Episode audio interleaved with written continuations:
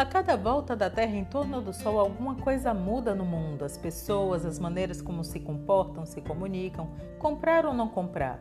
Neste cenário, uma coisa é certa: as coisas estão sempre mudando e as marcas estão atentas e em movimento para manter sua conexão com as pessoas.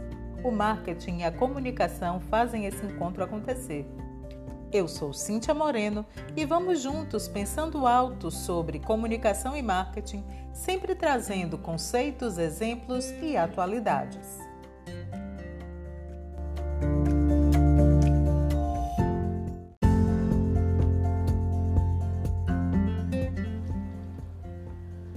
Antes da adoção de uma das três categorias de estilos criativos, seja o funcional, simbólico ou por categoria, criativo deve pensar em algumas questões que podem abrir portas de olhares múltiplos para o seu processo criativo.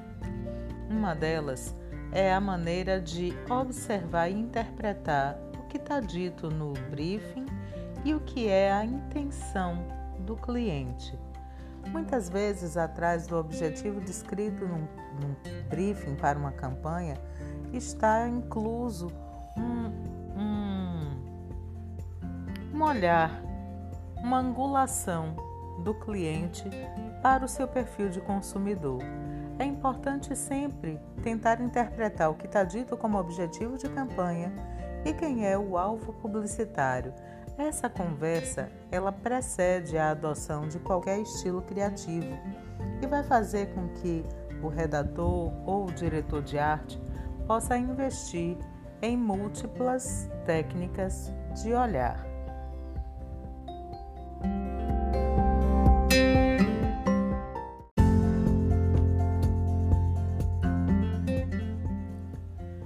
Ao ser apresentado ao produto ou serviço a ser comunicado em campanha publicitária, o criativo pode decupar. O que seria decupar? Destrinchar em múltiplos apelos criativos o que aquele produto enseja, o que ele lembra, o que ele desperta nas pessoas, para o que ele presta. A partir daí, dessa decupagem, é, é possível atribuir personagens, angulações, olhares à redação publicitária. Quando se faz isso, um cliente passa a ter a possibilidade de se tornar múltiplo. Então, de um olhar, você pluraliza, você subdivide, você cria maneiras de olhar que possam sair da obviedade. Isso vai dar para o, o, criativo um terreno de, de redação que vai fazer com que ele fale do mesmo sem repetir o que já foi dito.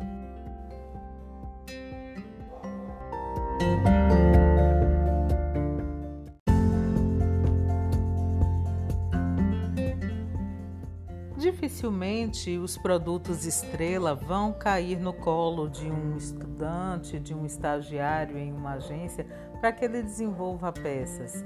Uma maneira de acrescentar o olhar, expertise, de trazer agilidade ao processo é, produtivo da redação está na redação de peças fantasmas, peças ghost. Mesmo que aquele cliente não seja seu, é possível imaginar o que ele tem a dizer à sociedade a partir do tipo de peças que vem produzindo. A isso chamamos de briefing reverso, quando o criativo olha uma peça realizada e tenta fazer o caminho de volta ao que seria o objetivo de campanha descrito para o briefing daquele cliente. Então, se houve uma opção por trabalhar uma linguagem denotativa com um caráter funcional, a gente começa a depender alguns objetivos de campanha e a partir daí ter possibilidade de fazer recriações. É um exercício muito é, musculador da criatividade para um redator. Então, se você tiver tempo para isso, invista em fazer peças ghost quando você pega uma peça já criada, tenta desenvolver o briefing reverso e a partir daí fazer uma nova peça, tentando atingir o mesmo alvo publicitário, tentando cumprir um mesmo objetivo de campanha a partir desse caminho de volta.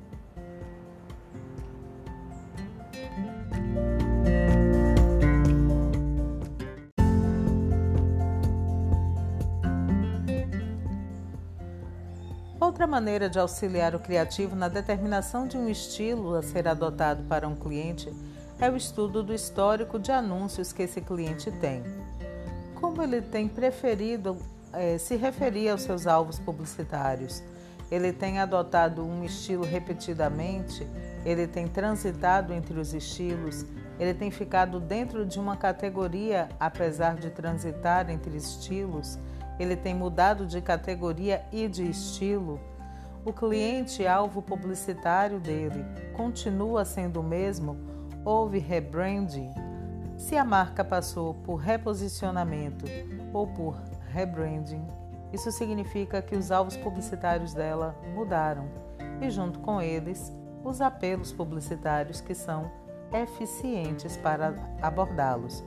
Então, o estudo do histórico de anúncio de um cliente pode trazer para o criativo um entendimento além daquele que está colocado no briefing, que é a peça sobre a qual ele deve se apoiar para a criação. Mas aí ele cria uma espécie de, de cancha, de estofo, em nome de uma relação com o cliente, quer dizer, em função do estudo dessa relação do cliente com a publicidade e propaganda.